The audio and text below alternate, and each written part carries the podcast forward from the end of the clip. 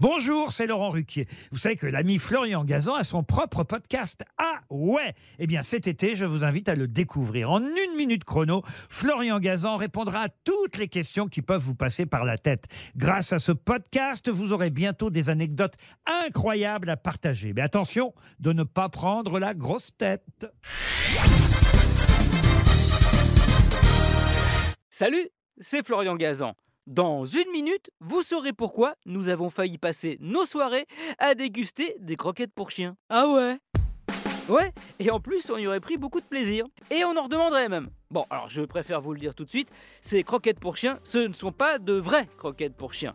Ce ne sont pas des choses que l'on déguste avec la bouche, mais plutôt avec les yeux. Ah ouais. Ouais, nous sommes en 1997, un an avant la création de Google, et en Californie, à Los Gatos, décidément, hein, Gatos, biscuit, Red Hastings et Mark Randolph en ont marre de payer des amendes quand ils ramènent en retard leurs cassettes au vidéoclub.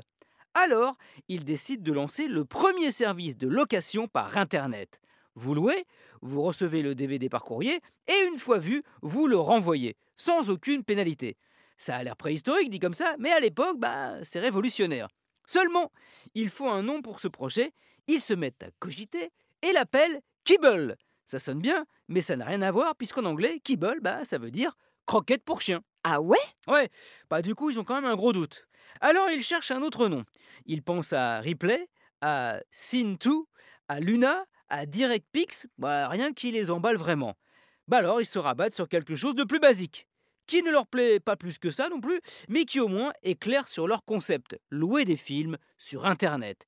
Ils prennent net, et comme film, en langage populaire américain, ça se dit Flix, ils appellent ça Netflix. Dix ans plus tard, leur site devient une plateforme de streaming avec aujourd'hui 220 millions d'abonnés dans le monde, dont 10 millions en France, qui se régalent tous les jours avec leurs 5600 films, séries et documentaires disponibles chez nous. Comme finalement, c'était le point de départ, un chien avec ses croquettes. Merci d'avoir écouté cet épisode de Huawei, en streaming peut-être. Retrouvez tous les épisodes sur l'application RTL et sur toutes les plateformes partenaires. N'hésitez pas à nous mettre plein d'étoiles et à vous abonner. A très vite